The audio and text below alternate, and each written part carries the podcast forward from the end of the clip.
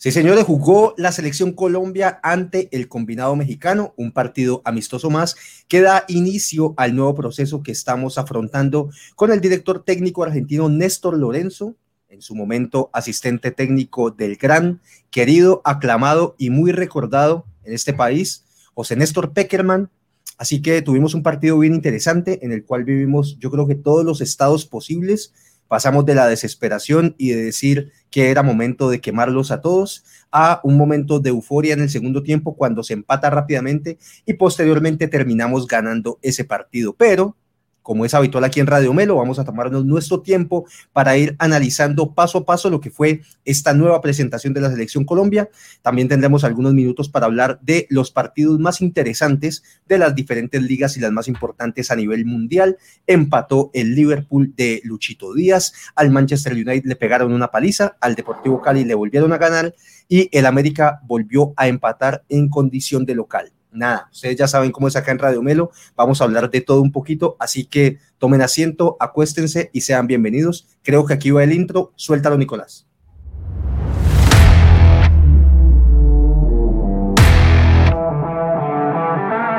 Si disfrutas hablando de todo lo acontecido en el mundo del fútbol, este es tu canal. Ni expertos ni periodistas, solo un grupo de aficionados que disfruta del fútbol igual que tú. Aquí comienza Radio Melo Fútbol entre amigos. Bienvenidos al show.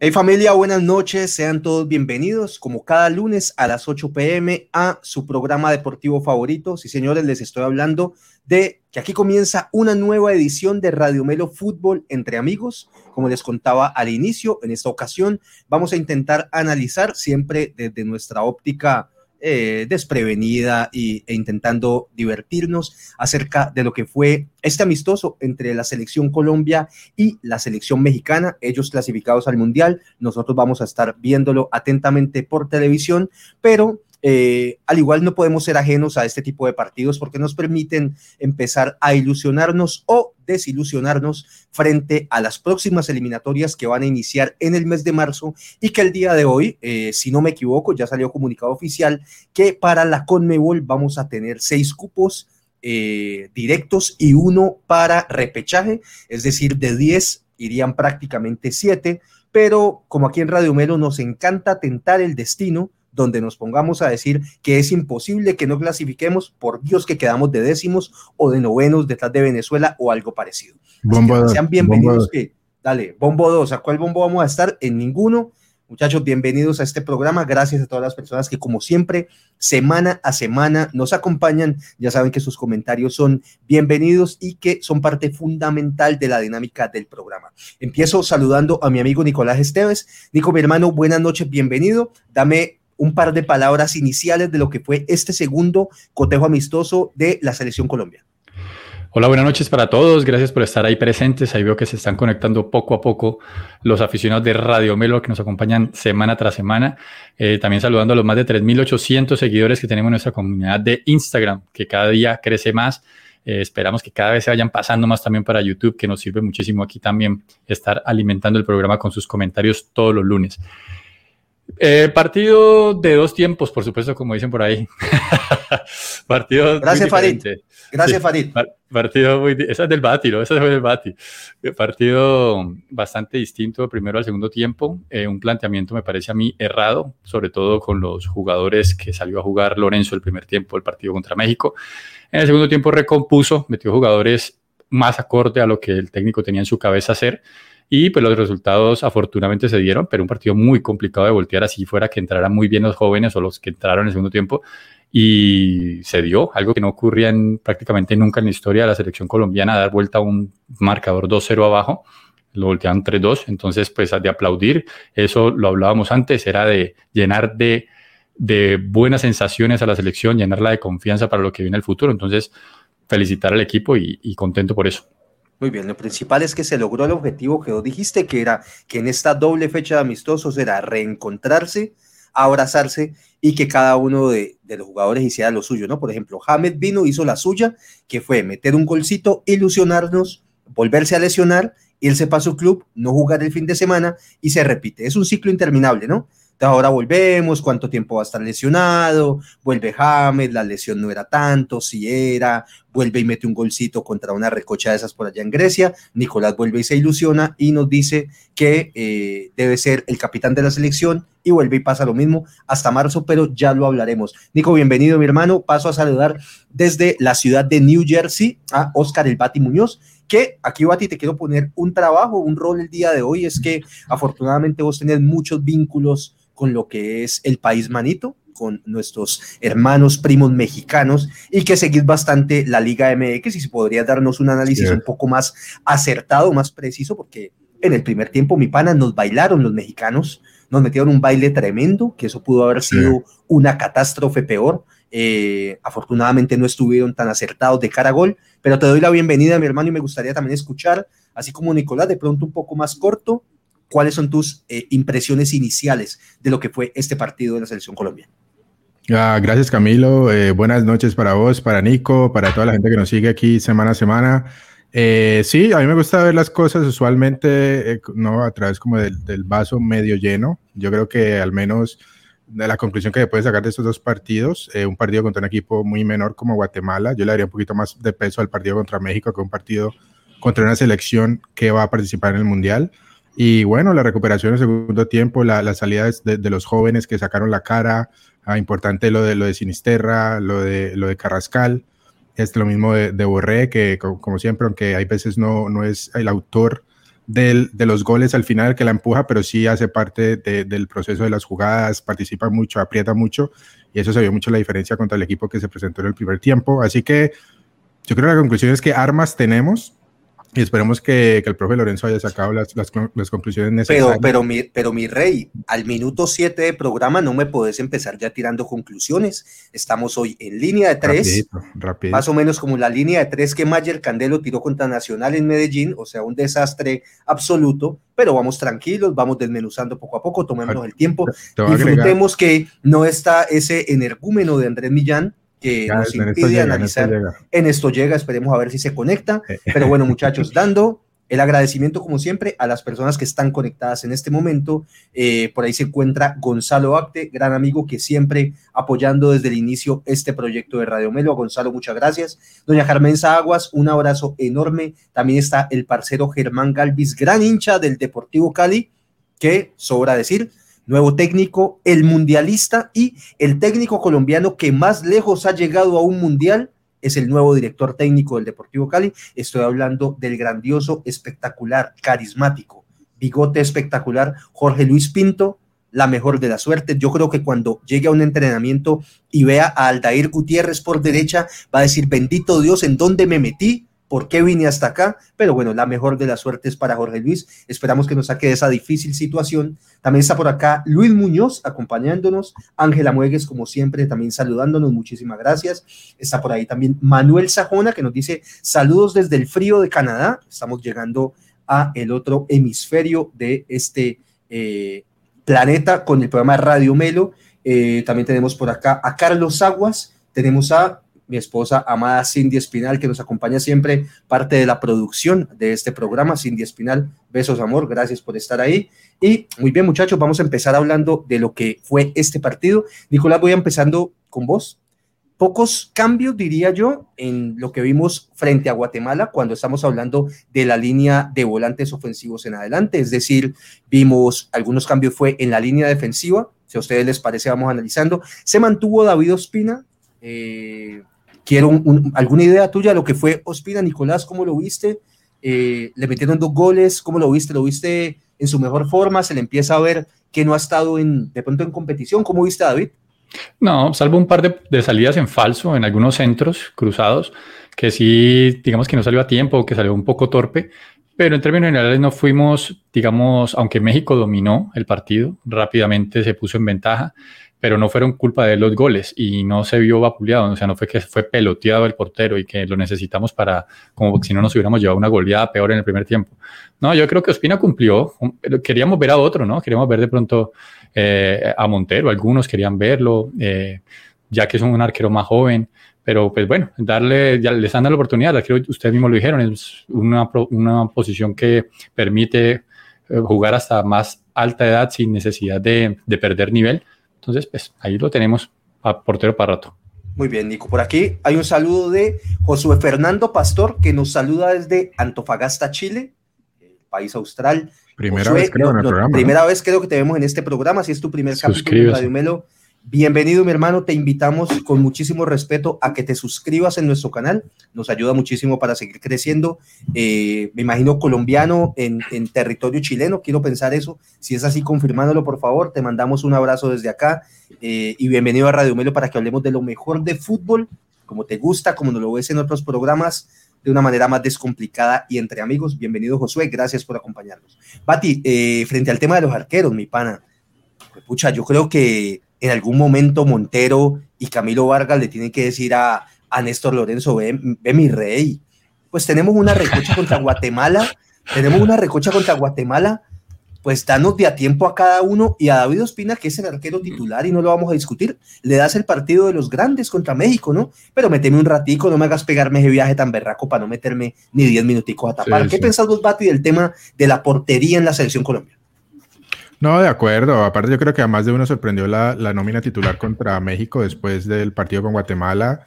Creo que más de uno pensábamos de que iba a rotar más, de que iba a usar otros jugadores o, que hubiera empezado con los jóvenes contra Guatemala y más los jugadores más este, ya curtidos contra México y, y pues la verdad no probó mucho de un partido al otro en términos al menos del ataque. Me parece que se fue con los que ya conocía y esperábamos algo más y esto también aplica yo creo a lo de la portería. Yo creo que ahí sobre todo se puede empezar a, hacer un poquito más de cambios, a rotar.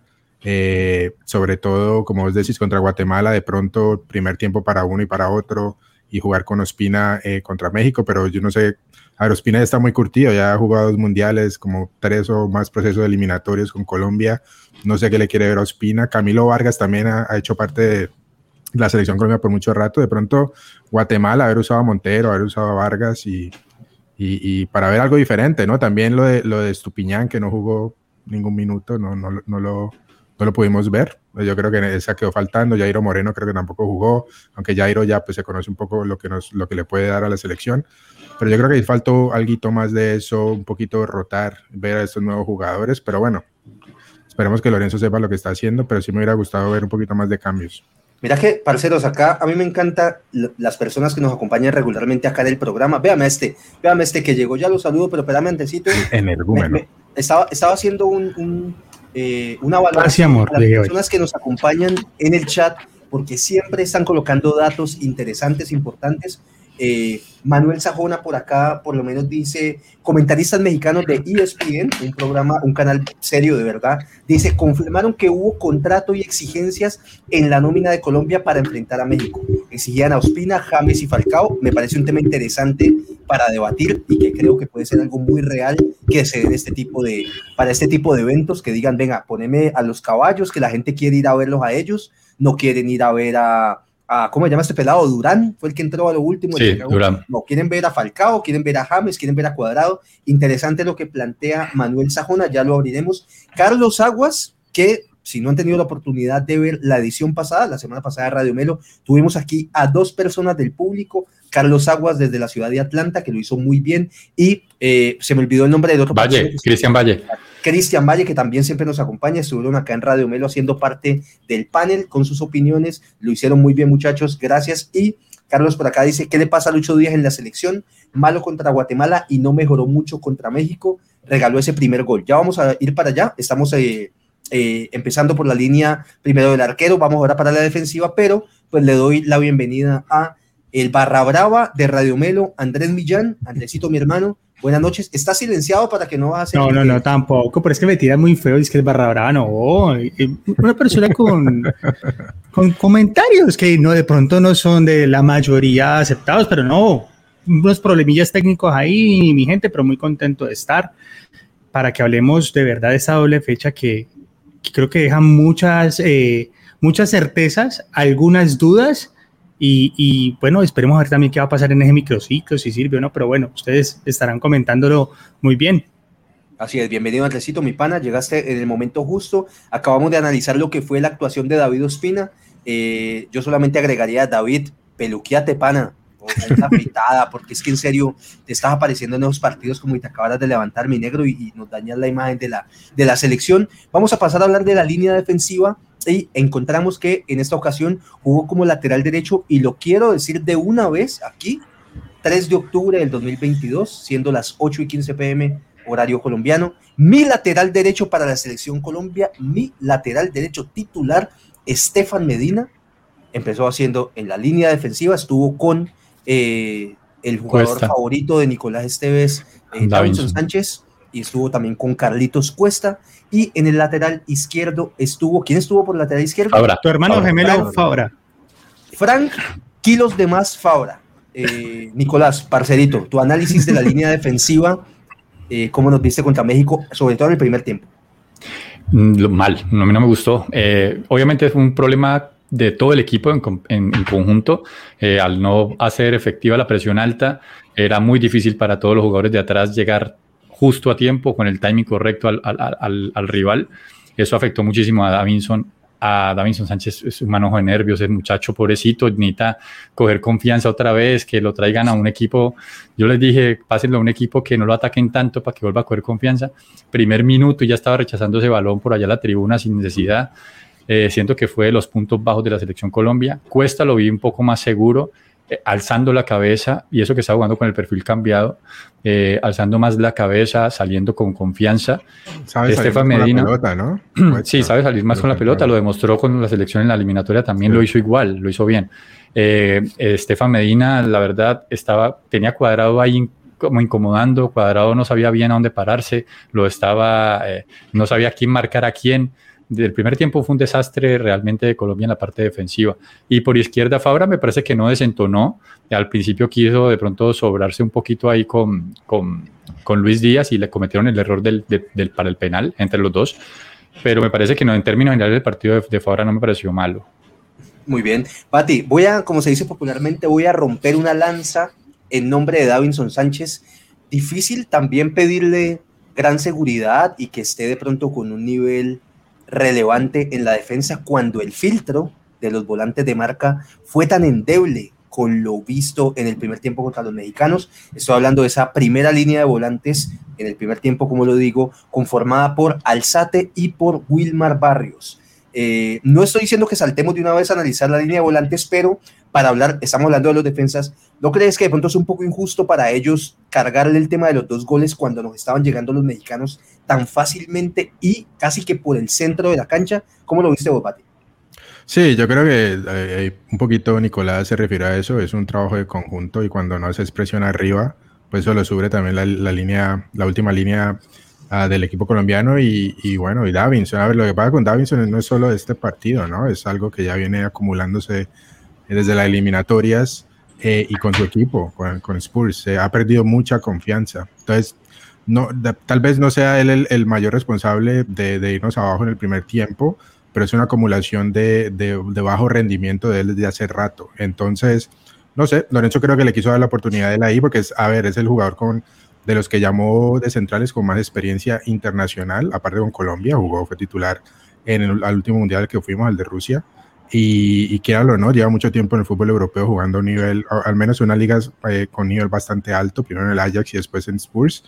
Eh, pero yo creo que, o sea, no se puede descartar un Davinson Sánchez, yo tampoco descartaría un Jerry Mina, que es como otra versión de, de James, que se lesiona eh, a cada rato. Y, o sea, no se pueden descartar, pero, pero si hay jugadores que vienen mucho mejor, como Cuesta, como el mismo Lukumi, eh, no se le puede garantizar titular tampoco, ¿no? O sea que, de nuevo, como lo, que vos preguntabas, Camilo, no le echaría toda la culpa a Davinson, pero es una acumulación ya de, muchos bajos rendimientos en, con la selección.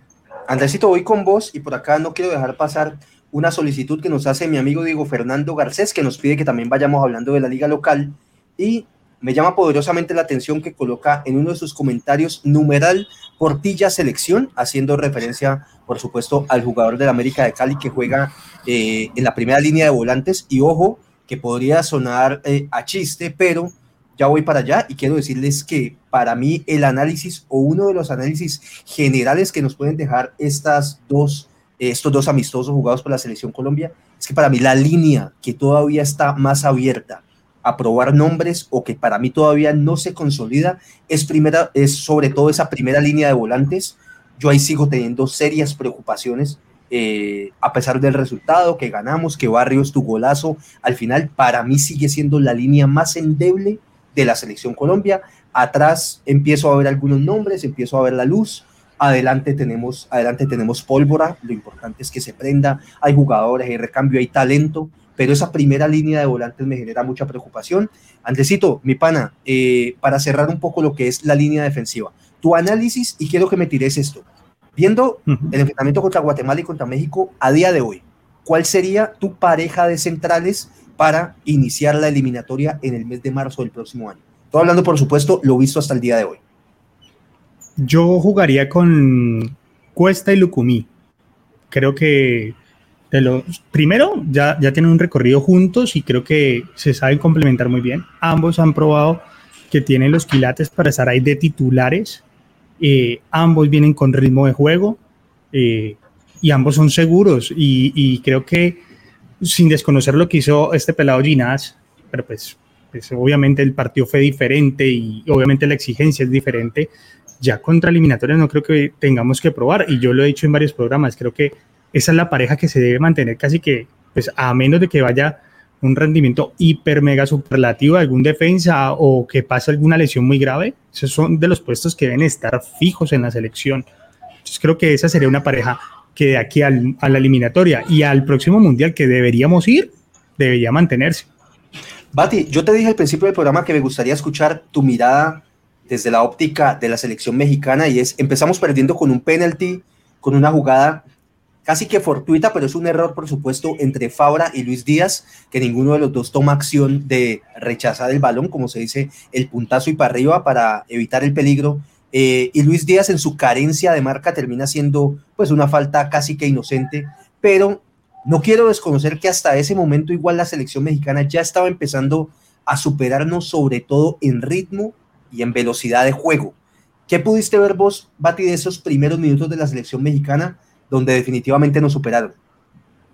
Sí, exacto. Lo que pasa con México es que eh, se le ha criticado mucho a Martino el hecho de que la selección mexicana juega muy bien por, pero por un periodo corto de, tiempo. Siempre antes del partido anterior eh, fue contra Perú, si no estoy mal, de, también amistoso. Y también como que jugaron bien 30 minutos y después el equipo como que va perdiendo eh, el ritmo, la presión, que es normal, o sea, estos equipos que presionan mucho arriba los primeros minutos es difícil y lo vemos en equipos europeos que lo practican mucho, el mismo Liverpool, City, es difícil mantener ese tipo de presión durante todo el partido, ¿no? Se hace por algunos eh, tiempos cortos del mismo. Eh, y, y, lo que pasa con México es que lo hace contra Perú, jugó bien como los primeros 30 minutos y después se cayó el equipo contra Colombia el primer tiempo y después se cayó el equipo. Y le critica mucho la falta de, de, recambio, la falta de, de mano izquierda de, del Tata Martino para hacer los cambios y anticipar eso, anticipar los cambios que hizo la selección Colombia para el segundo tiempo y, tratar de, manejar mucho mejor eh, eh, la, recuperación de la selección colombiana. Pero a eso es lo que intenta jugar el Tata Martino, al 4-3-3, apretar la salida. Entonces en el primer tiempo se vio muy bien eh, México y también eso pues se creció un poquito más porque la selección Colombia jugó muy mal, sobre todo porque no hicimos esa, también la misma presión arriba. Y ya pues vamos a hablar sobre el bloque de arriba que, presentó Lorenzo en el primer tiempo contra México, que también fue una, una falencia muy grande, que también terminó afectando el resto del equipo, sobre todo en la fase defensiva. Muy bien. Nicolás, vuelvo con vos. Vos desde el partido de Guatemala estábamos hablando un poco de la formación y lo que aparecía en pantalla, que lo que nos muestra la figurita tradicional antes de empezar los partidos, donde están ubicados los jugadores, vos nos decías, pues esto es una figura casi que trampa porque no refleja realmente la intención que tiene el cuerpo técnico y nos decías que Néstor Lorenzo estaba jugando con un 4-3-3, siendo esa línea de tres los dos volantes de marca, en este caso Alzate y Barrios, acompañados comillas, y aquí te pido que nos des tu análisis y tu explicación, por un James que vos decís que flota o que está libre entre esos dos volantes y que en ausencia del balón acompañaría y completaría esa línea de tres. Yo realmente, Nico, en este partido, sobre todo de México, un rival más de quilates que demostró muchísimo más potencia física y sobre todo técnica que Guatemala, vi muy poco esa línea de tres que vos nos pintaste anteriormente. ¿Qué, qué pudiste ver, Nico, de esa, sobre todo la parte táctica, de esa línea de tres con ese volante 10 suelto que sube y baja, que es James Rodríguez, que creo que en este caso no se consiguió. Mm, bueno, yo a diferencia tuya la vi más marcada. James no estaba de 10 en el partido contra México. ¿Qué es lo que pasaba? Que el momento de defender, James intercambiaba posición con, con Díaz. ¿Por qué? Para que James pudiera hacer una presión, una sombra, obligando a rechazar a los defensas y no tener que perseguir realmente a un jugador mexicano en el medio campo, porque se sabe que no tiene el estado físico para hacerlo durante mucho tiempo. Entonces veíamos que James trataba de presionar arriba, pero acompañado de quién? De Falcao. Entonces era una presión que no se daba.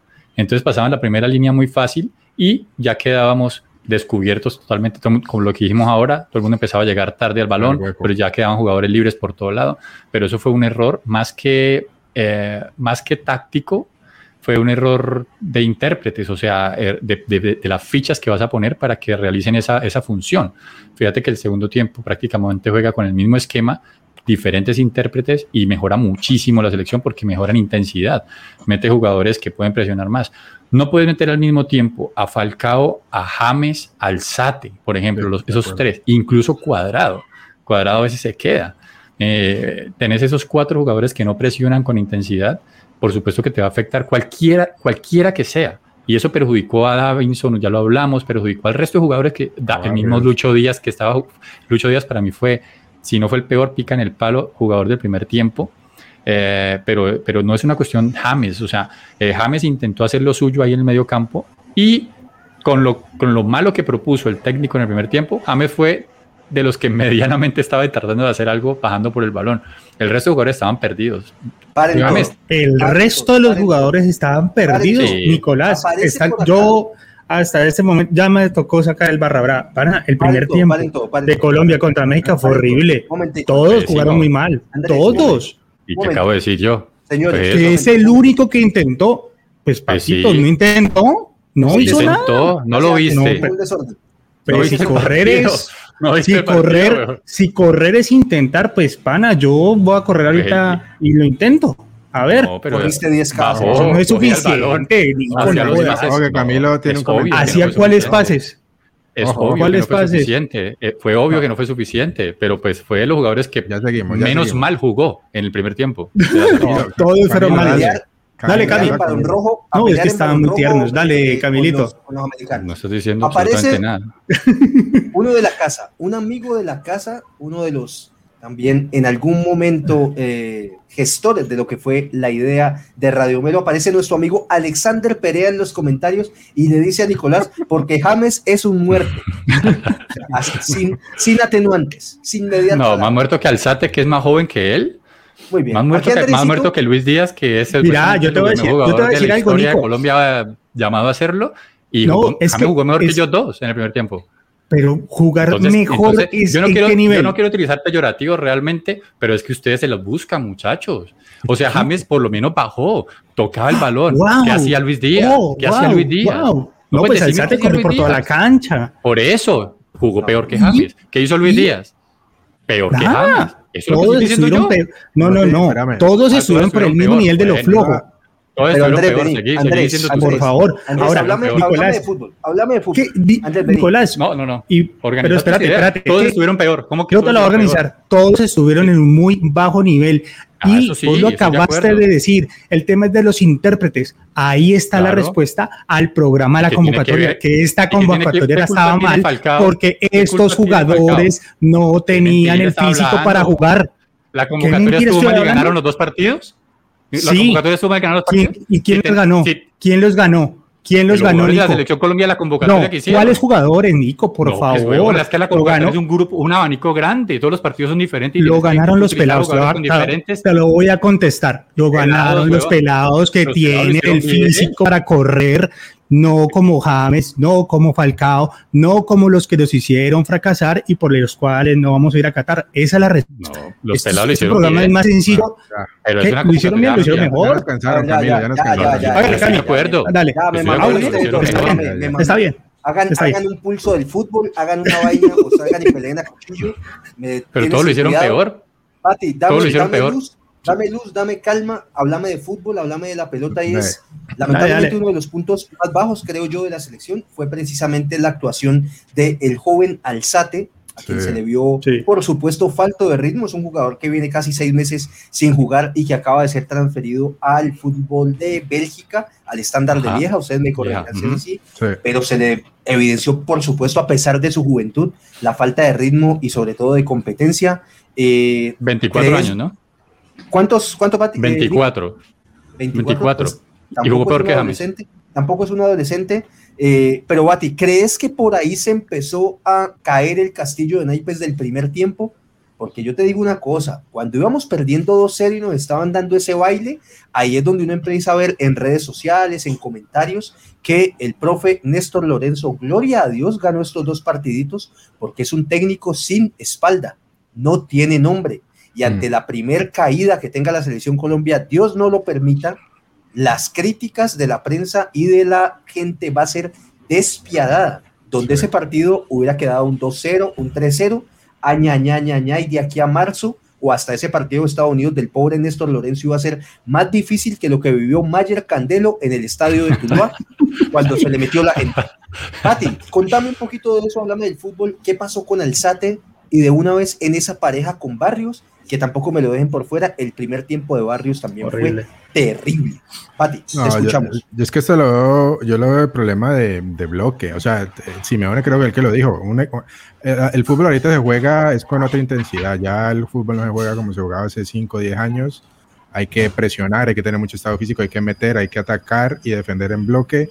Eh, lo mismo la presión. Y si vos tenés, lo decía creo que Simeone, un equipo te puede aguantar un jugador que no te haga mucha presión y el equipo de pronto te aguanta, pero cuando son ya más de uno, son dos, tres, el equipo se desacomoda. Y eso es lo que le pasó a Colombia. Si no, pues si tenés, de pronto te pueden aguantar a Falcao sin James o a James sin Falcao, pero si no puedes tener dos jugadores que no aprieten eh, y como decía el flaco, se saltan la primera línea tan fácil, dejan los huecos atrás y hacen ver mal a esa primera línea de volantes como Barrios. Y como lo decía muy bien vos, Alzate, que no venía jugando en los últimos seis meses, que lo acaban de sacar del Brighton para irse una, a una liga menor el estándar de Lieja. Eso fue uno de los jugadores también que le se le criticó mucho a Lorenzo en la convocatoria, porque, a ver, nunca fue realmente importante en, la, en el proceso eliminatorio anterior con Rueda. No fue un titular indiscutible ni cuando entró, las pocas veces que entró hizo la mucho la diferencia de pronto aquel partido contra Chile allá en Santiago, pero aparte de eso, él no, eh, no ha sido muy relevante para hacer eso. Entonces se le criticó un poquito, pero bueno, traigámoslo, pero ponerlo titular por encima de, yo no sé, Jairo Moreno, que al menos es titular en México y, lo hace muy bien, lo ha hecho muy bien con la selección, o otros jugadores, otras, mismo Carrascal. Eh, y entonces, si metes a un jugador que viene sin ritmo y a dos jugadores que no te aprietan arriba, ahí estás desarmando todo el medio campo y el equipo dejándole el trabajo mucho más fácil a, a la selección mexicana, que sí está más entrenada para atacar y defender en bloque y presionar alto. Muy bien. Andresito, vení a ver si de pronto nos acomodamos un poco y entras en el ritmo del programa. Eh, Después de los volantes de, marca, James, ponerlo a hablar de James. No, no, no, no, hablar de James. Por está en, en no, paz, porque ustedes se ponen muy tímidos. Pero espérate, espérate, que te pregunte, espérate. Dale, dale, dale. Eh, perdona, la audiencia, es que me estoy en modo zen en este momento. Wilmar Barrios, Alzate, y adelante nos encontramos la línea de tres tradicional, digamos la que vimos eh, en la última etapa de Reinaldo Rueda Rivera en la selección Colombia y en los partidos que no metimos gol en 72 encuentros estaban Luis Díaz por izquierda, la figura del Liverpool, eh, pero en el Liverpool porque llega acá y morfosis, amigos, y le sale el escudo del Deportivo Cali. Y empieza a hacer cualquier tipo de barbaridades.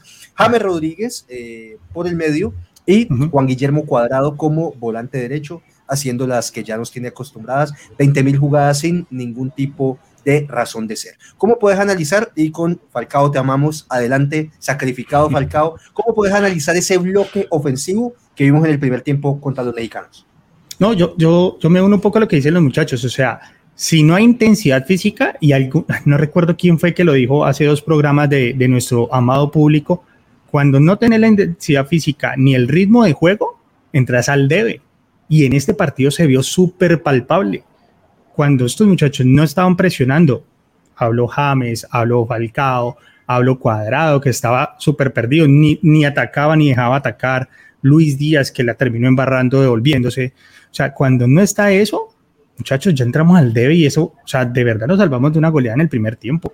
Antes, yo no recuerdo mucho, vos me corregís, ustedes muchachos, en mi mente no está nunca un Falcao que sea o que se caracterice por hacer presión alta durante los 90 minutos, en mi mente no está. Nunca lo ha sido para mí.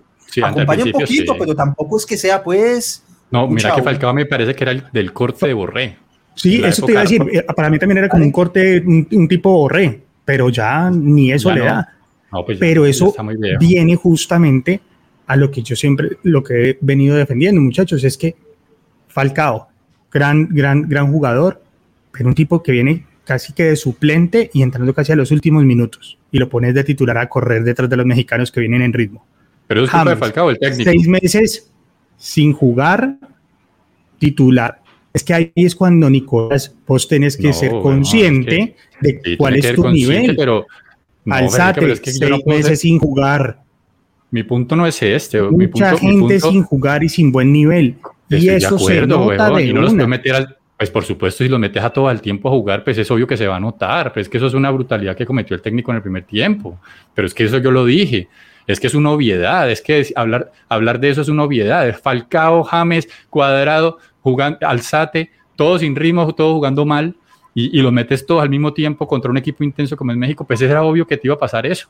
Pero ese era el reencuentro que vos estabas pidiendo, Nico. Lo, lo, lo hicieron bien contra Guatemala. Arica, ¿Contra quién? Una cosa es una convocatoria una cosa es una convocatoria que tienes como 25 jugadores, vos verás a quién metes en cada partido. Tenés que repartir tus cargas. no puedes papito, la convocatoria es para que jueguen todos. Y mira que le dio resultados. Todos deben ganó los dos partidos. Pero la boca otra vez porque, ganó los dos partidos. Voy a dar un cambio de frente aquí porque hoy ustedes me van a volver este programa una chimbada y, Dale, yo estoy calmado. Si ves que yo estoy calmado, por favor. Nicolás, te voy a tirar, te voy a tirar una trama una reflexión que escuché, no voy a decir que es de autoría mía, pero la escuché y es propia de un capítulo de Juego de Tronos y es la siguiente.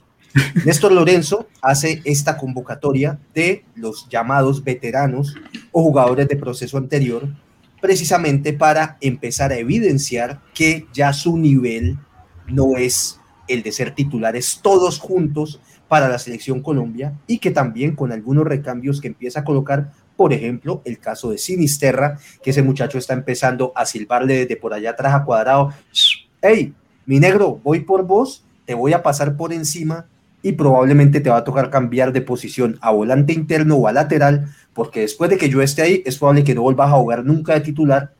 Falcao también no ha llegado todavía un 9 que no diga eh, marca una gran diferencia. Rafael Santos Borré empieza por ahí a acercarse a pocos, pero escuchaba yo esa reflexión, Nicolás, que decía que precisamente Néstor Lorenzo está haciendo esa transición acercando a los del proceso anterior o veteranos, pero también empezando a mostrarles, vea muchachos, difícil mantenerlos de titulares durante una eliminatoria.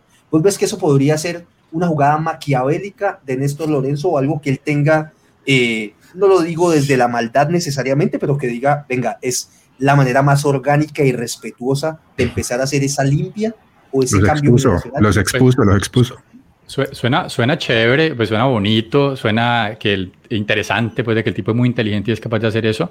a mí me cuesta trabajo pensar que eso es así. Bueno, o sea, es una obviedad que no es así. Es una obviedad. ¿Cómo, cómo vas a pensar vos que vas a meter jugadores lentos para que te ganen en el primer tiempo y después meter en el segundo tiempo jóvenes a ver si te voltean un partido que nunca en la historia ha volteado por más de dos goles? O sea, eso es absurdo. Eso no lo piensa nadie. No sé necesariamente, no sé si necesariamente meterlos para que te ganen pero sí mételos para que compitan. Para ser vean, pero si compiten de igual a igual con México, o sea, si, si compiten de igual a igual con México sin ritmo, antes los está dejando bien, me parece a mí. O sea, pero entonces, si, si los metes para que jueguen mal es porque sabes que algo va a pasar en el partido y que te van a empezar a ganar y tienes que meter a los jóvenes para que volteen el partido, cosa que al final pasó pero a mí me parece que no, y se contradice con tu, con tu otra observación que hiciste recién, que dijiste que perder un partido con la selección colombiana es muy grave, perder contra México sería muy grave, entonces me parece que, ¿cómo, ¿cómo te vas a arriesgar a eso de una vez? que me estás citando mal, yo dije que sería muy grave para un técnico como Néstor Lorenzo. Por eso. Porque no tiene espalda. Sí, a eso mismo voy, esa misma cosa. Te también de la forma, o sea, el tiempo que te bailaron te pagaron por encima. claro, o sea, vos, Sí, cambia la misma, lo mismo que estás diciendo. Si vos sos Lorenzo, ¿cómo te vas a arriesgar a que te pase eso? Si vos no tenés espalda, ¿cómo te vas a arriesgar a, que a perder un partido con México? Muy bien, perfecto. Bati, frente a lo que yo estoy planteando, digo lo siguiente. Eh, ¿Qué estaría pasando en este momento en la prensa y con la opinión del público en general si ese partido, yo sé que los hubiera y si hubiera pasado, pues no existe, pero que ese partido lo hubiéramos terminado perdiendo un 2-0, un 3-0. ¿Vos crees que el proceso de James Cuadrado, Falcao, que creo que en esa lo están crucificando eh, injustamente, ¿vos crees que eso les abriría la puerta para decir en marzo nos vemos? ¿O eso hubiera sido casi que una estocada fatal para este grupo de jugadores que están empezando a ser ultra resistidos por la opinión pública? Yo creo que ha sido un golpe fuerte. A ver, ya desde la eliminatoria pasada, como terminamos, no clasificamos al Mundial, ya muchos de estos jugadores los han crucificado. Vimos la, la, convocatoria de Lorenzo, la reacción también en redes. Ahí vimos a, a, Alex, Alexander Perea también en redes despotricando a Lorenzo, no mentiras, pero me imagino que, probablemente hizo eso. Lo pensó. Eh, eh, muchos Alexander Pereas en, en, redes. Este, ya, hay, ya hay mucha, ya hay mucha Sí, hay mucha presión en contra de estos jugadores. Ya James divide, ya, o sea, eso ya se sabe desde la eliminatoria pasada. James divide mucho, Falcao, como Camilo lo dice, lo queremos mucho, y eso, pero ya Falcao para el próximo mundial. Lo amamos. Tiene va a tener 41 años. Claramente no podemos armar una selección Colombia basada en Falcao en cuadrado, que ya cuadrado también va a tener como 38 años, qué sé yo. O sea, ya esos jugadores yo creo que tienen que este, dejarle la, la, puerta abierta para la selección, pero claramente no deben ser no deben ser jugadores primordiales o en los que se base la, este nuevo curso que vamos a tener con, con Lorenzo y claramente no se les puede garantizar la titularidad, sobre todo a cuadrado, ¿no? Ya empezar a sacarlo, si no está jugando bien, como dices, viene Sinisterra, si, si cuadrado yo creo que ya no sirve de extremo porque ya no es tan rápido, lateral nunca me ha gustado, tal vez lo que, lo, que hizo en el segundo tiempo contra México, que era como lo usaba Queiroz, tal vez sirva por, por ahí, a menos que llegue alguien, alguien mejor y que, eh, que, lo haga mejor por ese lado, pero, pero ya este tipo de jugadores siempre van a ser bienvenidos, pero no se pueden, no se puede mantener en la selección. Y si hubiéramos perdido con México, yo creo que se le iba a venir la noche a Lorenzo cuando, cuando empiezan eliminatorias. Si los primeros si los convoca y segundos si los usa de titulares de nuevo a todos ellos juntos. Yo creo que una o dos fichitas aguantan, pero esos tres, cuatro juntos es muy difícil mantener. Andrés, Andrés, ¿qué querías agregar? justamente lo, voy a agregar lo que dice el Bati, que es el cambio de ecuación. Creo que nosotros tenemos que comenzar a pensar que era que los titulares inamovibles, los Falcao, James, Cuadrado, Barrios, o sea, toda esta gente de la eliminatoria pasada que no nos llevó al Mundial iba a ser la titular y que los refuerzos iban a ser los pelados jóvenes. Creo que con estos dos partidos, Lorenzo puede armar la ecuación al revés. Va a decir, voy a acompañar a los jóvenes con ciertos de estas personas con experiencia que de pronto pueden llegar a hacer el cambio. Saco a Borré en un segundo tiempo, faltando 30 y meto a Falcao porque el partido lo da, porque Borré ya corrió. Saco a Sinisterra de pronto y pongo otro volante. Y esos jugadores de experiencia van a hacer los cambios, pero no pueden ser los titulares. Y creo que quedó demostrado en los dos partidos, no solamente en el de México, también en el de Guatemala ese primer tiempo de Guatemala fue muy malo, muchachos. Sé, sé, sé que, pues, a ver, muchachos, faltan seis meses para el primer partido de eliminatoria. Eh, pueden pasar muchísimas cosas, jugadores podrán subir de nivel, otros bajar. Yo quedé muy preocupado sobre todo con la nómina del primer tiempo, fue sobre todo el tema físico. Y me cuesta o me resisto a creer o a imaginar para un mes de marzo un partido en Barranquilla que te gusta contra Uruguay, 3 pm, y que la línea de volantes atacantes titulares sean nuevamente Luis Díaz, que creo que se va a mantener, James Cuadrado y adelante Falcao, se me hace difícil de imaginar, sobre todo por un tema desde lo físico, no por la capacidad técnica que conocemos de estos jugadores, pero desde lo físico me generó cierta preocupación. Nicolás, yo no alcancé a preguntarte a vos, y esa pregunta quería hacerte a vos, que analizas muy bien lo táctico, y es, te decía que me preocupa mucho también la primera línea de volantes, todavía no encuentro cuál sería esa dupla o esa línea de tres que deberíamos plantear. Eh, si bien Barrios nos emocionó con ese golazo y creo que tuvo un mejor segundo tiempo cuando lo acompañaron con Juan Guillermo Cuadrado, la gran herencia de Queiroz, la posición de Cuadrado ahí, sigo sin ver claramente cuál debería ser a día de hoy esa línea de volantes. ¿Cuál sería para vos, Nicolás, con lo que alcanzamos a ver? Alcanzamos a ver a un Lerma, a un Mateus Uribe, vimos al Sate, vimos a Juan Guillermo Cuadrado, vimos a Carrascal. Yo no sé si Carrascal era, pintámelo ahí, cómo fue el movimiento de Carrascal, si arrancaba desde primera línea o era más un 8, un poco más adelante de los de, Barrios y de Cuadrados, y eso le quita responsabilidad de marca. ¿Cómo lo ves, Nicolás, vos, ese, ese, análisis de, la primera línea de volantes?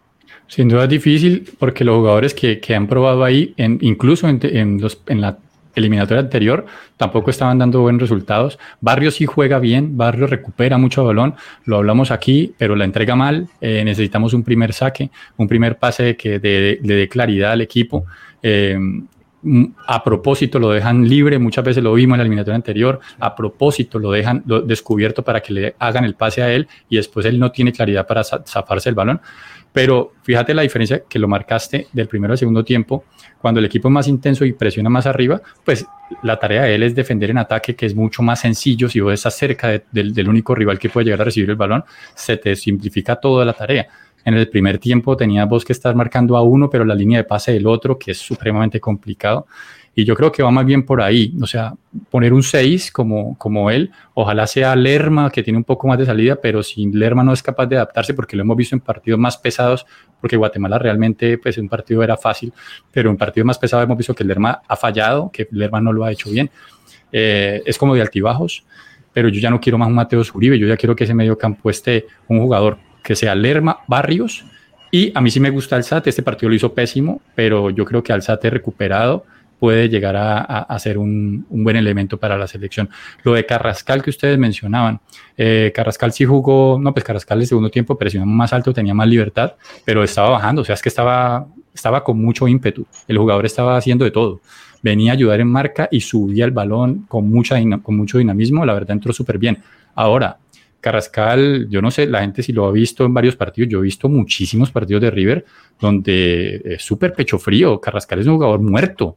Eh, en, este, en estos partidos le entró sangre en las venas, pero ese jugador es un muerto. Ah. Eh, ha cambiado desde que fue a Rusia, cuando estaba en River, era así, era pecho, una época en que pecho Gallardo lo puso de titular, respondió en los partidos Copa Libertadores, después se desaparecía en los partidos, se desaparecía y ya Gallardo le perdió la, confianza y después salió. De pronto ha cambiado en, Rusia, de pronto ha ganado más, más confianza, es más titular, ha hecho varios goles, de pronto es diferente. Vamos a ver. Ojalá, ojalá, porque, porque la gente, o sea, la gente cree que uno va en contra de los jugadores. No, es que uno ve bastante los jugadores. Y, este jugador estuvo en la selección Colombia inferior y también era un jugador que ni siquiera, que no veía ni fútbol. O sea, es un jugador ahí que muy calidoso, muy bueno, buena visión de campo, buena pegada pero le falta sangre. Ojalá la recupere y ojalá la tengamos para la selección.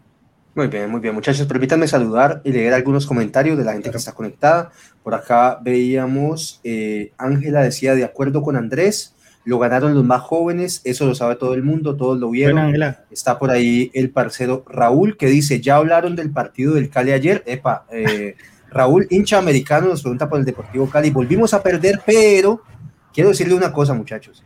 Checho Angulo, dos partiditos le dieron, ahora con el Deportivo Cali, y el Checho Angulo, a pesar de que pierde los dos partidos, logra demostrar que lo hecho por Mayer Candelo fue muy malo, muchachos, fue muy malo. Porque les ah, digo que ayer contra Junior perdimos 1-0 en el último minuto, pero con Mayer nos hubieran metido por ahí seis.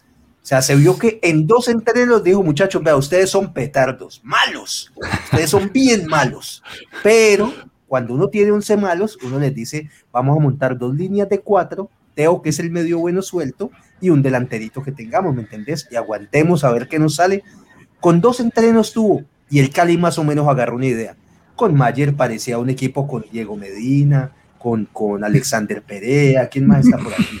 Manuel Sajona, Luis Muñoz, eso parecíamos con Mayer, ahí respondo a la inquietud. Es que la, directiva del Cali quiere quemar a todos esos jugadores que de, la Libertadores del 99, ya quemó a Yepes, ya quemó a Mayer, este, ya quemó a Dudamel. Falta que le lo den a, Víctor Bonilla o a Alex. Es una jugada muy maquiavélica, como dijo Camilito ahorita. Están sacando los técnicos buenos y se vuelven maquiavélicos. Pero Jesús no abandona y mirándome a los ojos, sonrió y dijo, Jorge Luis Pinto, eres el nuevo técnico del Deportivo Cali. Se lo quiero ver. Digamos, alma, vida y corazón. Para eso va a sacar a Teo volando de ahí, oiga. A la iglesia de Jorge Luis Pinto. Jorge Luis Pinto, eso, sálvalos, sálvalos del Averno, Jorge Luis Pinto. Te amamos. ya, Jorge Luis Pinto, no importa qué pase con el Cali, te amo. Muy bien. Por acá dice Luis Carrascal y Sinisterra, revulsivos importantes en la selección. Eh, Manuel Sajona dice, Camilo, de acuerdo con tu comentario, pero Borré jamás es delantero, sería un genio como 8, falso 9 como juega en Alemania. Eh, aparece por ahí también Diego Esteban Medina, integrante del staff de Radio Melo y uno de los principales causantes de la eliminación de la selección Colombia para este último mundial. Él tuvo culpa Nosotros queríamos salir a quemar todo cuando no ganábamos y él decía que no pasaba nada, que estábamos clasificados y véanos. A dos Eliminó a Colombia y a Perú. Eliminó a Colombia y a Perú. Es un bárbaro, es un bárbaro, Diego Medina. Es el nuestro, nuestro rueda. Lo extrañamos en el programa, ya pronto volverá nuestro amigo. Eh, Luis Muñoz por acá dice Jorge Luis Pinto, nuevo técnico del Deportivo Cali. Vamos con toda Jorge Luis. Muy bien, muchachos. Eh, Andresito, voy con vos. Hay que darle también ahí su, su caricia a Néstor Lorenzo, que ve esa tragedia del primer tiempo, patea el tablero y hace cambios importantes. Mete a Borré, mete a Sinisterra, mete a Carrascal. Eh, y al último también mete ese pelado Durán que le dio por ahí otros minuticos. Y quien dicen hoy las noticias, como que el Liverpool está interesado en él o algún equipo pues nos va a terminar y otro equipo de Inglaterra, no recuerdo cuál. Chelsea tal Es que tiene talla, ¿no? tiene talla, o sea. Y mira que tiene carácter, o sea, el, tipo no se, se, se, atreve, es atrevido. Oye, yo creo que si lo llevan para Inglaterra, como que le ven que tiene, tiene lomo, pues, y puede aguantar un, uno que otro ahí. Andresito, análisis, eh, finalizando, pues, volteamos el marcador, un 2-2 bastante rápido con goles de Sinisterra. Eh, y finalmente con el golazo de Wilmar Barrios. Pero ¿qué puedes analizar del juego en esa segunda parte y por qué crees que mejoramos tanto con esos cambios? Creo que lo primero y lo más palpable fue el físico. O sea, se notó eh, lo que decía Nico. Este tipo Lorenzo quiere un equipo que presione arriba, que lo haga rápido, que haga equivocarse al rival y salir rápido con contras, salir rápido con paredes. A mí me entusiasmó mucho ese segundo tiempo de Colombia porque lo vi más colectivo, lo vi más rápido, el empate llegó súper rápido, una intensidad genial. Creo que eso hace que cambie. Es que, muchachos, de ver un primer tiempo tan flojo, vimos este segundo tiempo y dije, escucha, ¿este equipo cuál es? Es que de verdad cambió del cielo a la tierra. Wilmar Barrios, que venía jugando mal, mejoró sensiblemente, y no solamente lo digo por el gol, mejoró muchísimo. Nico creo que lo, lo dibujó muy bien ahorita. Pero, muchachos, mejoró Davinson, por ejemplo. Mejoró eh, Cuadrado eh, de interior porque no fue un mal partido de cuadrado en el segundo cuando el equipo mejora en lo colectivo, es que cuando el equipo mejora en lo colectivo, las individualidades que, que, faltan o que no están tan buenas, alcanza a arropar a esos jugadores que no le están jugando bien individualmente. Y, y creo que esa, esa intensidad y, y, ese juego colectivo, no sé qué les habrá dicho Lorenzo, pero se ve que el, manejo, el, el, tipo lo sabe leer muy bien el partido, lo supo leer muy bien y, y le encontró la vuelta algo hizo, algo, o sea, hay que darle la derecha también al man, así como dice, el primer tiempo fue un desastre, alguna vaina les dijo y como dice Nicolás, algo con algo los motivó a decirles, vea, parceros, yo creo que se le arrimó a Carrascal y le dijo, vea, mi pana, esta es la chance de que usted se haga ver y que la gente lo empiece a pedir también y aquí empiece a ganarse un lugarcito en la selección. Y como dice Nico, sí señor, dígame. Por, estas, por esos comentarios que no, no vamos a mundiales, vea. Somos agrandados. Vea los comentarios de, de, de Alex. No, que dice, que se atreva. Contra Alemania y contra Francia. Pero es que le piden, no, no le piden pera al Olmo, a, Alexander. Por eso es que no vamos a mundiales. No, pero mire, muchachos, vuelvo y lo repito, y creo que es la gran conclusión que estamos sacando la gran mayoría. No sé quiénes estén en contra, pero creo que todo el mundo está pidiendo hoy por hoy, después de estos dos partidos, a los muchos, que algunos ya han tenido proceso de selección, como un Borré, como un Díaz. La gente quiere ver a ellos porque es la gente que demostró más ímpetu.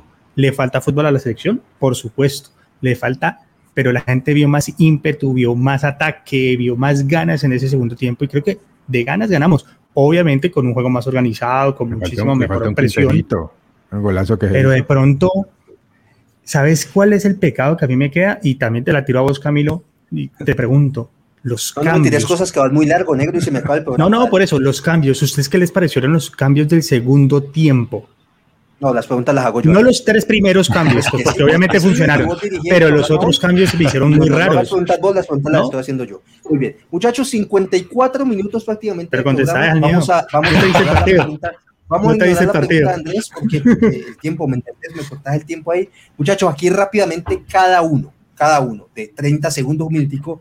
Conclusiones de lo que fue este ciclo de Selección Colombia. Se está trabajando actualmente un microciclo con jugadores del el ámbito local. Se viene, dicen, sin confirmar aún, creo, un partido contra Estados Unidos, contra la selección de Estados Unidos. Creo que, ¿cuándo, ¿cuándo día? En enero, en enero. En enero, pues ahí ya se ha culminado el, el, Mundial como tal. Sería un partido preparatorio. Así que, Nico, arranco con vos. Una conclusión cortica y te lo digo así, vengo del futuro primer partido eliminatoria, Mundial 2026, eh, vamos a jugar primera fecha contra Paraguay en Barranquilla. Conclusiones y más o menos con qué salís en marzo de 2023 después de lo que hemos visto. Muy buenas conclusiones. Me parece que él pudo eh, hacer confirmación de jugadores que tienen que estar. Eh, Borré, Sinisterra, sin lugar a dudas, él tiene que saber que Sinisterra tiene que jugar de titular, mm. eh, complementar a Luis Díaz. Que si va, que dependiendo del rival puede llegar o no a utilizar a un jugador como James, también como él venga, pero dependiendo del rival no vas a poder meter a James a correr detrás de un poco de gente que corre muchísimo más que él. Pero para partidos donde estemos de local, que necesitemos controlar el balón, probablemente bien. Pero te lo, pero te lo puse, te. Te puso el escenario. Paraguay, Paraguay Barranquilla, 3 pm. Sí, a mí me parece que me parece, a mí me parece que James sigue siendo más que Carrascal. A mí me parece potencialmente todavía y tendría edad para llegar al siguiente mundial con 34, 35 años que todavía podría jugarlo el próximo mundial. Eh, podría aportar muchísimo en la eliminatoria.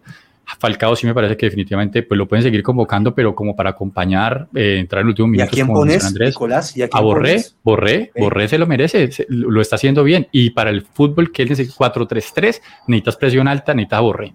Eso sí es de ahí. Perfecto. Eh, defensa sí lo cumí cuesta, como dijo Andrés Millán, también me voy con esa.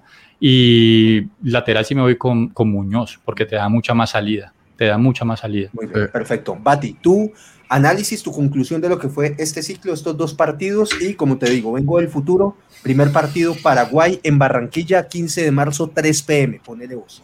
¿Qué te gusta? ¿Qué, Néstor Lorenzo, ¿con qué salimos ese día? Eh, yo creo que la conclusión es que ya le tienes que soltar la selección a Sinisterra, Luis Díaz y Borré, arriba. Ya está, son jugadores que aprietan.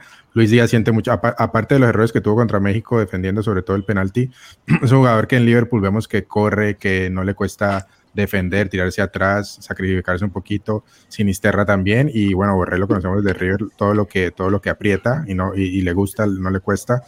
Yo sí, lo que, lo, que sí me preocupa un poquito es lo que vos decías, Camilo, es la, es la línea de volantes. Si vamos a jugar 4-3-3, necesitamos tener volantes de ida y vuelta que tengan llegada y acompañen a Borré. Borré no es un goleador, un delantero goleador. Entonces tiene que llegar mucha gente del medio campo a acompañar, que tenga buen pie, que tenga buen remate.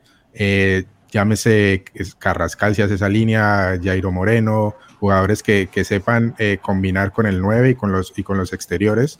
Yo creo que esa primera línea es lo más, es, yo creo donde están las, las dudas más grandes. La clave. Eh, eh, y, y, de aquí a allá es que Lorenzo tiene que encontrar eh, la solución. No sé cómo lo va a hacer, si con estos microciclos, mucha gente nombrando a, Portilla, no sé si todavía está listo para eso. No, pues según Alexander Perea, que lleva como ocho comentarios, debería dirigir Guimaraes, tapar Graterol, Graterol. defensa Marlon Torres. No, Brian, ojo, Brian, ojo con Brian Vera, ojo con Brian, oh, cuidado, eh, Brian Vera.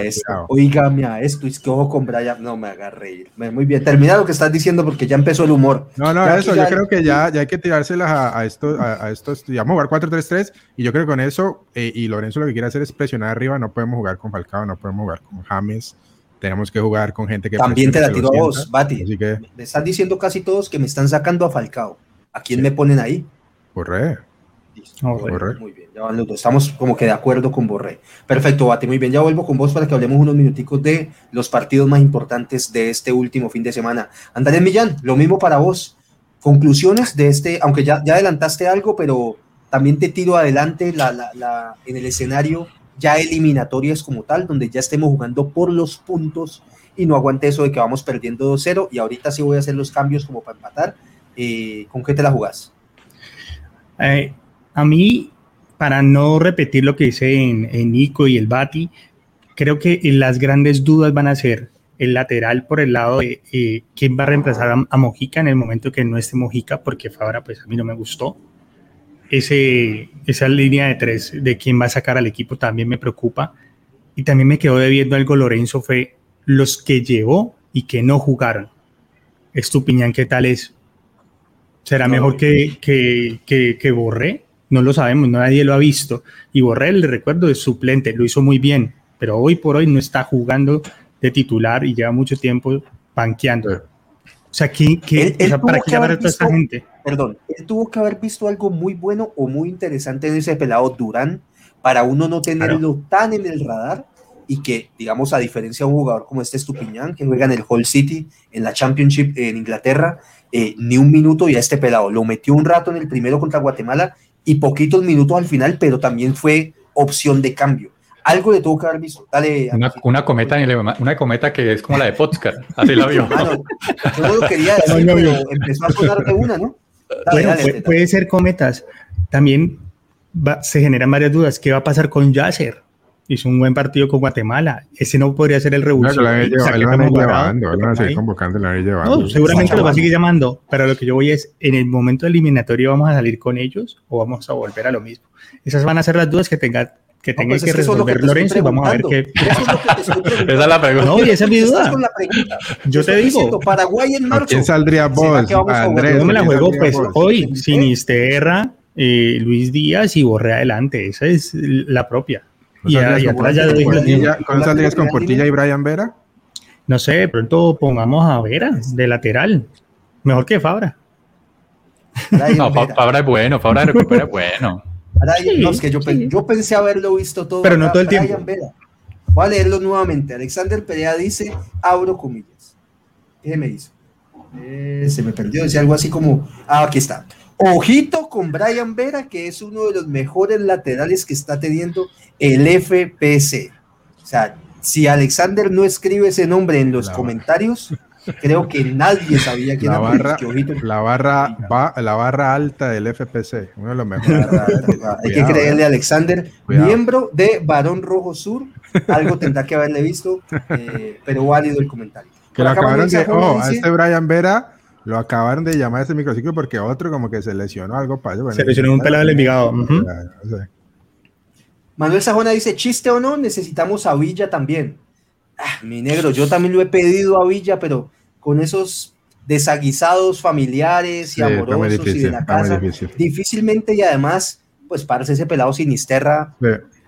Pana. Pero te la cambio. y si no está Lucho Díaz. Es que al único que dejaba jugar, al único que a jugar después, Luis Quiñones. Ah.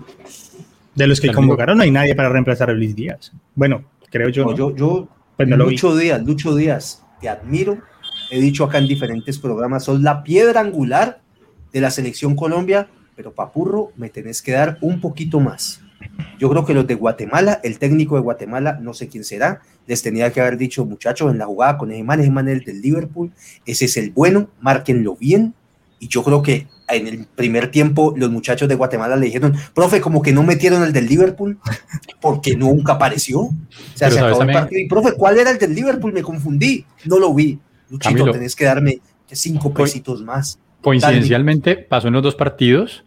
Eh, aquí hay una teoría, eh, nuestro amigo que es del Cali, que nos, que nos, que nos acompañó en un programa aquí, estábamos con esa discusión en Instagram, él, él dice que es por James, que cuando está James en cancha, Luis Díaz no se ve bien, mi teoría es que cuando está cuadrado por derecha, que no, no, te, no, te brinda nada, eh, hace que toda la defensa se recargue con Luis Díaz. O sea, todo el mundo sabe qué va a pasar. Se lo van a dar a Luis Díaz para que haga la jugada. Cuadrado, ¿qué va a hacer? Ahí cualquier pendejada y la va a devolver. En el segundo, los dos veces que entró Sinisterra, inmediatamente Luis Díaz mejoró su, su rendimiento. Las dos veces. Puede ser, puede ser, puede ser. Sin embargo, creo que a Lucho Díaz le ha faltado un poco de explosión y, y de precisión es que lo veo a veces muy impreciso, o sea, se me, le mete como el espíritu de Kevin Velasco, la foquita Velasco del Deportivo Cali, que hace una buena y me ilusiono y se cae. ¿Me entiendes? Uy, qué buena enganche, pasa al suelo, madre, se cae solo. Jugador convocado en Néstor Lorenzo, ojo con eso. El único alcalde. Lorenzo. Ojito con Brian Vera. El humor, muy bien, no puede faltar el humor acá en este programa. Muy bien, muchachos, hora y tres minutos de programa. Vamos a darle un par de minuticos a los partidos más interesantes. Bati, no sé qué querés resaltar de esta última fecha de partido. No sé si la goleada del Manchester United, eh, Junior ah. Deportivo Cali, América Nacional. América Nacional estuvo bueno, aunque quedó 0-0, estuvo bueno. Eh, no, más que resaltar que yo creo que el partido ese interesante fue el del derby de Manchester y el paseo que le dio el City al, United en el primer tiempo, eh, con, uh, con Cristiano Ronaldo y Casemiro en la banca. Lo de Casemiro a mí yo no entiendo, pero bueno, eso es otro tema. Eh, yo quería más era hablar sobre la jornada de Champions que tenemos mañana el miércoles. Tenemos partidos muy, muy importantes. Creo que Nicolás tiene ahí la. Ahí está. Sí, señor. Nos vemos, vemos en pantalla que vamos a tener al Bayern Múnich contra el Victoria Pilsen tenemos al Marsella, ese es el Olympique de Marsella, ¿correcto? Sí, sí, sí. El Olympique de Marsella Alexis Sánchez. el Sporting y el colombiano también Luis, Suárez. Luis Suárez. Luis Suárez. Luis Suárez que creo que metió golcito en estos días, ¿no? Sí, sí, sí. Muy bien, tenemos Ajax Napoli, no, ya no tenemos colombiano en el Napoli. Pero tenemos partido- al Brujas de Bélgica. bueno, ¿eh? Sí, Brujas de bueno. Bélgica contra. En el Brujas todavía está. ¿Cómo se llama este Balanta. pelado? Eh, Balanta. Eh, Balanta. Álvarez Álvarez Balanta. Balanta. Muy bien, el Brujas contra el Atlético de Madrid. El Eintracht Frankfurt de el comandante Borré contra el equipo de Davinson, el Tottenham Hotspur. suplentes. De, de Tenemos Borré a. suplentes. Lástima, lástima lo de Borré, mi pana. Ese man. Sí. Se pueden sentar bueno, juntos a ver el partido. Muy bien, tenemos al Porto, donde es titular inamovible, Dios todopoderoso, capitán, porque es, y además no le pueden quitar eso, Mateus Uribe, ojalá pueda trasladar eso a la selección Colombia, no me acuerdo, solamente me acuerdo un partidito bueno de Mateus Uribe, fue un amistoso contra Francia, que les ganamos 3-2, me parece. Sí, Ah, Ese día jugó bien Mateus Uribe, de ahí para allá nunca más lo vi bien. Mira, Alexander, que sí se puede jugar bien contra Francia también. Tenemos al Inter de Milán, próximo destino aparentemente de Juan Guillermo Cuadrado, creo que es un equipo No. a su medida. No, no, no, no. no. Sí. Claro, sí, no creo- pasar. de- creo que caería nivel muy bien en el Inter de Milán, que viene siendo como el Deportivo Cali de Italia, y contra el Barcelona. No, pero ese está bueno, Nico, ¿no? Sí, ¿No te motivas bueno. ahí? El partido, no, sí, el, partido está muy bueno. Lo que pasa es que el Inter no viene realmente bien. Viene bajo de confianza, viene perdiendo partidos. Los, todos los partidos importantes de la temporada los ha perdido Inzaghi. No se Eh, presenten, que no se presenten entonces. que no se Es de local, vamos a ver, esperemos. No, manden una carta de documento para renunciamos. Pues es el partido clave, es el partido clave. Ahí se no juega. jugar, el- partido de local aquí, si el Inter pierde, chao. No digo Olvídese. yo eso con el Cali, que llevamos 40 partidos seguidos perdiendo. Y sigo diciendo, vamos, Deportivo Cali, vamos. Se viene clásico, ¿no? Clásico guayacucano, Deportivo Cali contra América. Eh, No, pero- Ay, donde el Cali, ay, donde el Cali les haga el daño. Ay, ay, muchachos, agárrense de las de atrás. Si ustedes lo ganan, no pasa nada. Yo voy a decir acá, era despedarse. Estamos en ay, pero donde les ganemos uno cerito, gol de Ángelo. Ay, apitos, apitos. Los espero a todos acá, ¿yo? No, no, no, porque tenemos, ojo que tenemos, tenemos a Brian Vera y a Portilla. no Ojito puede- con Claro. Brian Vera. Eso no va a pasar. Ojito con Brian, eh, muchachos, el humor, muchachos, no puede faltar. Y finalmente, la jornada termina con el Liverpool versus el Rangers del innombrable. Morelos. Estos son los del Sí. martes, Esos son los de martes. Estos son El los de? Liverpool, ojo, miércoles. el Liverpool, el Liverpool que otra vez este fin de semana flojón, flojón contra el Brighton, el Brighton que viene jugando bien, el Brighton de los ecuatorianos, Epa. Tupiñán. Eh, ¿Qué pasó? César Chávez esa- dice, técnico que debuta no pierde, vamos Cali, vamos. Pinto, te amo. Si, si me saliera bigote, me dejaría un bigote como Pinto, pero no me sale. O si no, me lo dejaría bien. Pintátelo, si gana, si gana el clásico, te salís con un bigotico aquí pintado, pues. Bigotico y te pintado de pinto, qué bacano, muchachos. Muy bien, entonces en la jornada nos encontramos con el Leipzig contra el Celtic, eh, el Salzburgo contra el Dinamo Zagreb, tenemos también al Benfica de Portugal Buen contra el. Paris Saint Germain, el América francés, bueno. Ese está bueno el partido, Benfica ¿eh? contra el América de Francia, Paris Saint Germain. Ojito con Brian Vera. Deberíamos- no tenemos risas grabadas, Nicolás. No tenemos risas. Deberíamos ser, algo. Brian. Tenemos el golpe de mesa, lo único que tenemos, golpe de mesa. Chelsea Milan, epa, Chelsea, el, el tapado bueno. para ganar la Champions. Eh, El, epa, el la caballo negro, el caballo negro de Camilo. el caballo negro y perdió de una apenas dije, ¿no? Que Sí, sabe. claro. Sacaron al Esa gente- técnico. Sacaron al técnico apenas le Sacaron al técnico. Muy bien. No, pero ojo, ojo, espérate, Camilo, espérate que, que lo- por eso mismo que este, el Chelsea empezó mal la Champions, sacaron a, a Tuchel, eh, llegó este Pope, eh, a Potter, perdón, y él, este, pues al menos ya empezó a ganar. Vamos a ver, o sea, hay mucha expectativa con, con este nuevo técnico y con el, con el Chelsea. A ver, y este es un partido importante porque Chelsea está muy atrás y, y va a jugar contra, contra el Milan, ¿no? Entonces tiene que recuperar ahí terreno. El partido está bueno y el se lo otro. dije que era, se lo dije que era el tapado. Benfica, PSG, eh, son los dos, los dos equipos que han ganado los dos partidos, seis puntos cada uno. Eh, y la Juve está chilingueando, tiene cero puntos, así que le conviene, no sé, que el Paris Saint Germain le gane al Benfica. Chilín Eh, fuera. pero, pero está muy, eh, ese partido es- está muy bueno, muy bueno. Muy bien, entonces continuamos con la programación. Juventus versus Atlético Nacional. Digo, Maccabi. Luego va Manchester City contra el, que es esa vaina? El Copenhague, quién? Copenhague. Y Copenhague. De Dinamarca. Ese viene siendo como el Cali, pana. Esos ya ganaron. Copenhague Y de, de Real Dinamarca. Madrid, Shakhtar Donetsk de. Ucrania. Ole, todavía están jugando fútbol por allá. No, no lo juegan en. Ucrania, lo juegan, lo juegan en otros países. Pero Real Madrid juega contra el Shakhtar cada ocho días. Sí, todas las, todas las ediciones de Champions le toca el Shakhtar, increíble. No puede ser como de juego, ¿verdad? Y finalizamos contra el Sevilla contra el Borussia Dortmund de Alemania. ¿Hay más? ¿Hay más? No creo, ¿no? No, ya. No, no, ya no. Cali América. Cali América. Muy bien. Muy bien, muchachos. Muchachos, hora y 10 minutos de programa. Yo creo que vamos cerrando. Nicolás, tu última apreciación y tu despedida, por favor. Eh, no, felicitar al mexicano Checo Pérez, una carrera excelsa que tuvo en Singapur. Eh, la dominó de principio a fin y nuevamente Ferrari eh, se ve que no, no tiene ni piloto contundente ni escudería contundente todavía para pelear el título. Entonces, bacano por, por Checo, que la verdad la ganó merecidísimo. Digo, ¿vos mexicano o qué? No, pero me gusta, mira que me gusta el, el- el piloto. Y aquí hay mucha gente, porque lo he visto toda la trayectoria, más de 10 años viendo al tipo eh, competir. A mí me Y aquí hay gente que todavía dice que no es bueno. A mí me parece que a es mí, bueno. a mí me parece que estás aplicando la misma que aplicaste en tu infancia con el Bucaramanga. Porque Sí. naciste hincha del Bucaramanga y apenas viste otro equipo mejorcito, te pasaste a hacer de Nacional. O sea que estás haciendo la del Checo Pérez, se la estás haciendo a Montoya. No, yo, yo, yo, yo, yo podría hacerle rey, fuerza.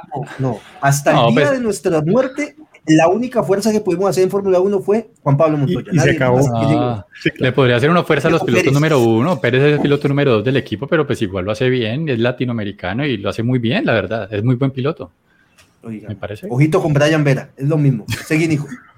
No, no, no, ya, eso era, eso era todo. Felicitarlo.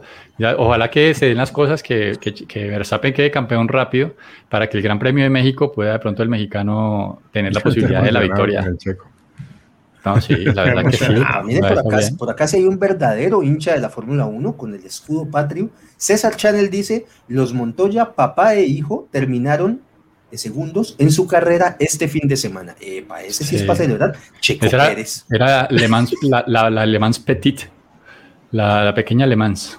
Este Esa sí, competía este ¿Por qué no semana. celebrar esa primero? Y eso sí tenés que celebrarlo, negro. No, claro. pero es que mira que es un P2, lo de Esa es Checo Pérez fue propia del P1. Bucaramanga. Esa es la propia que le hiciste al Bucaramanga.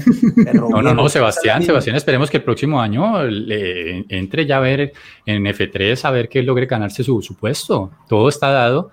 Claro que ha pasado por todas las, por todos los eh, equipos, ¿no? Era de, la, de las inferiores de Ferrari. Eh, la carrera pasada que reemplazó a otro piloto lo hizo con Red Bull. Y ahora estamos mirando a ver con qué silla va a competir la próxima. Ah, que tiene, tiene más, tiene, más, tiene más camisetas que Palmira Poneme el Salazar. último bro. comentario en pantalla del parcero de Raúl. Dice tal cual, es el sentir del pueblo, Nicolás, ¿me entendés? Ponémelo en pantalla. Pues la gente casi Sí. no sabe eso. Aníbal Heiro. No, mentira, Es que Aníbal, yo molestando. serio, de acuerdo, de acuerdo. No, no, no, porque la persona es que yo entiendo eso, o sea, yo no estoy diciendo que, que Checo Pérez va a quedar campeón mundial, pero pues lo puedo felicitar porque es latinoamericano y gana su carrera, su cuarta carrera en Fórmula 1. ¿Por qué no lo puedo felicitar? Y parcero, vamos a tirar a harina en la sexta porque ganó Checo Pérez. que Checo Pérez. Brother, tiene que ser muy emocionante para un piloto escuchar su himno allá en, en- en la Fórmula 1 en Europa. Chévere. mamá, bueno, eso mamá, fue en a- Asia, a- en abrime que Singapur. voy a celebrar que ganó Checo Pérez. Checo Pérez. Hombre, en serio. Nico Parpito, gracias por acompañarnos. Gran participación. Por acá dice, a ver, salió Sergio Salazar que dice, apoyar a los latinos en fútbol y no en otros deportes, no sean perros. Eso se lo dijo Hannibal, eso se lo dijo Hannibal. Eh, no claro, sé, no sé. no eso es un comentario directo a la Muy yugular. bien, muy bien, muchachos. Ya tendremos Fórmula 1 podcast. Muy bien. Pati, mi hermano, tu última opinión y tu despedida. No, rápidamente, como lo mencionabas, tenemos el fin de semana que se viene de clásicos, el, el Cali del América, por supuesto, pero también tenemos el, el Milan, Juventus y el Dortmund, Bayern Múnich, así que ahí tienen varios partidos para verse este fin de semana para que lo vayan resaltando en el calendario. Si piensan ir al río o si piensan este, subir la montaña, pues lo pueden hacer un poquito más temprano el domingo y les da tiempo por la tarde de ver los partidos. Yo creo que una persona un poco normal haría eso, pero eh, ahí se los dejo para que la les dejo ahí. Esa referencia sí la entiendo. Sí, Esa referencia sí la se entiendo. Pueden hacer Para. varias cosas en un mismo día, yo creo. ¿no? Saludos Es al difícil, otro Oscar. difícil. Saludos al hay otro Oscar. hacerlo, Se puede hacer. Muy bien. Muy y bien, Nicolás se gracias, fue. Nicolás, que- ay, ahí viene. Se fue a celebrar con el Checo Pérez. Ah, vea, ahí trajo la camiseta del. Checo No, Pérez, no, Dios no, mío. no, Bueno, listo, parcero. El, el fantástico Ballesteros no se ha muerto, ¿sí o no? Mute. Fantasma Ballesteros, Es, un apoyo sincero, muchachos. Esa, esa es la camiseta que va a regalar el que gane el- la fantasy de la Champions, ¿no, La Nicolás? fantasy Sí. la vamos a regalar mañana todos a poner camiseta Champions, Del. Checo Pérez. Del Checo Sí, Pérez señores. para que salga Papito, usted sale en Chipichape con su camisa del Checo Pérez y todo el mundo te hace, uy, qué bacano, parcero. claro. Se sabe, es un parcero. No me llega la Checo Pérez, bacano, Nico, por el domingo. Muy bien, Bati, mi hermano, gracias por acompañarnos. Eh, te esperamos en la próxima edición de Radio Melo. Antesito, mi hermano, tu última opinión y tu despedida. Hijo de pucha, y se nos alargó esta vuelta. No, eh, rápida, la, la, de ciclismo. Eh, Nairo Quintana renuncia, sale del Arkea Samsic después de unas, unos años de, de muy buenas temporadas, les deja varios títulos los sube de categoría, o sea, lo pasa de la B a la A en el ciclismo, pero curiosamente con ese tema del tramador o sea, que, que se rompe la del ciclismo prácticamente que es rojo y es rojo. No, pues estoy preguntando, es el América y ren asciende. Y renuncia, parece que todo con este tema de, del tramador y como que el equipo no lo apoyó mucho con, con este tema del dopaje. Sin embargo, tiene varios pretendientes en Europa, entonces esperemos a ver a qué equipo va a recalar nuestro Nairo Quintana y pues esperemos que, Pero que siga brillando. Para, para, los, para, los, que desconocemos de este no tema, para, perdón, para los que desconocemos de este tema, ¿esa vuelta es doping o no es doping? Hasta este año no. Es una, una sustancia, ¿cómo es que es la palabra? No es prohibida, eh, es prohibida pero es prohibida. controlada. O sea, sí, la puedes utilizar en unas dosis muy eso, pequeñas y avisando. Pero eso puede eso para reflejarse en una sanción para nuestro Sí, por supuesto. Es más, ¿Sí? ya fue sancionado, fue le quitaron los puntos que hizo para el del Tour de Francia, que recordemos, él quedó entre los 10 primeros, no recuerdo ahorita cuál puesto quedó. El equipo pierde esos puntos y a él lo amonestan, por así decir. Él sale a defenderse en tribunales ante eso, eso todavía no se ha definido. Y esta semana renuncia al equipo y está pues, esperando a ver qué propuestas tiene nuevas. Pero sí, después, de que no lo, después de que no lo sancionen cinco años en la B, tranquilos. Ahora, no, pero... su suena para, el, para este año que viene, esa sustancia Oye, sí va a ser prohibida. Ya nadie la va a poder utilizar. Me, me causa curiosidad. Yo, yo, solamente estoy esperando el comentario que cuando digan que es un ex ciclista, que ya para qué va a competir, no, que venga. Necesitamos material. Andrés decía algo de eso, que venga Potscar aquí lo diga no, también, no, que ya pero como vamos a decir que Nairo Quintana pero, es un ex ciclista. Yo iba a decir, yo iba a decir que llevará seis meses sin, rodar. Por acá Sergio Salazar, Sergio Salazar es que ya hablaron de Mariana. ¿Cuál, cuál Mariana, mi rey? Checo Pérez, papito. claro, Mariana Pajón. Mariana Checo Pérez. Ganó medalla de oro en Mundial de, no, pero, de BMX, buen dato. Pero espérate, espérate, yo iba a decir que si, si, si a Nairo Quintana le empiezan a rechazar equipos europeos, tiene chance para ir a, a correr en Qatar, ¿no? No sé, no sé si haya ¿no? liga, equipos. En Grecia, Qatar, Grecia en Grecia. En Grecia. En, en Qatar aceptan a los colombianos que no les paguen en Europa. Eso ya está probado. en el lugar de team, ojo, el más poderoso de, de todos. que acaba una gran pregunta para cerrar el programa. Pregunta César Channel. ¿Nairo es el falcao del ciclismo? La respuesta es sí. Te amamos, Nairo. Sí. Te amamos, Nairo. No Todo el mundo ama a Nairo, sí. No importa lo que metas. No creo. Eh, Sí, no creo. No, no, no. no. Pero hay una diferencia. Nairo, no amamos Nairo está más top. Yo sí, yo, yo lo quiero mucho, obviamente. Además, el Checo Pérez no ama a Nairo. Yo sí, yo sí, pero yo sé que la gente no. O sea, no es algo con así. O sea, puede ser el James, puede ser el James. Puede ser el James. No, Nairo vivía, yo, es muy querido por muchos y muy odiados por muchos. No, pero ¿Sí? ¿quién odia a Nairo? ¿Quién, ¿Quién, en sus cabales puede odiar a Nairo? No, habrá en un Twitter, habrá una cuenta de Twitter y se van a dar cuenta. ¿Quiénes son? Números. Sí, Luis Felipe, Salazar, Luis Felipe Salazar dice, no puede ser que haya llegado tarde y ustedes sigan en vivo. ¿Los votaron sus esposas o cómo es? A mí a ya me están haciendo cara de que, que ya casi sí, están claro, a punto. Eh, el Falcao, por acá dice Sergio Salazar, el Falcao es rico. Puede ser, puede ser. Pues ese, ese, ese, sí cuadra más. Tienes razón, ese sí cuadra más. Ese sí cuadra más, sí. Ese sí todo el mundo lo quiere. Muy bien. Antesito, ¿terminaste, mi rey? Sí, ya. Con eso me despido, muchachos. Uy, por acá, Raúl dices que los de Univalle odian a Nairo. No. No. Univalle amamos a Nairo. Vamos, vamos Nairo. Univalle presente. Univalle presente hasta la muerte. Muy bien. Familia, hijo de pucha, qué largo se hizo esto hoy. Gracias a todos por acompañarnos largo, en una nueva emisión de Radio Melo. Hablamos de todo un poquito. Hablamos de Selección Colombia, de los equipos colombianos, de ciclismo, del Checo Pérez. Eh, aquí se les tiene de todo, muchachos. De no lo olviden. De Brian Vera de Brian Vera, ojito con Brian Vera. Eh, lunes de la próxima semana nos vemos a las 8 de la noche para que analicemos lo mejor de todo lo que tenga que ver con fútbol y deporte en esta semana y por supuesto el fin de semana con el clásico el domingo entre Deportivo Cali y América de Cali. Ojalá que sea eh, un gran partido para todos y que podamos hablar aquí de lo que nos gusta. A todos muchachos, muchísimas gracias. No olviden suscribirse, dejar un like y un comentario una vez se termine este programa porque nos ayuda muchísimo para compartirlo a muchísimas más personas. A todos muchísimas gracias por escucharnos. Nos vemos la próxima semana. Chao.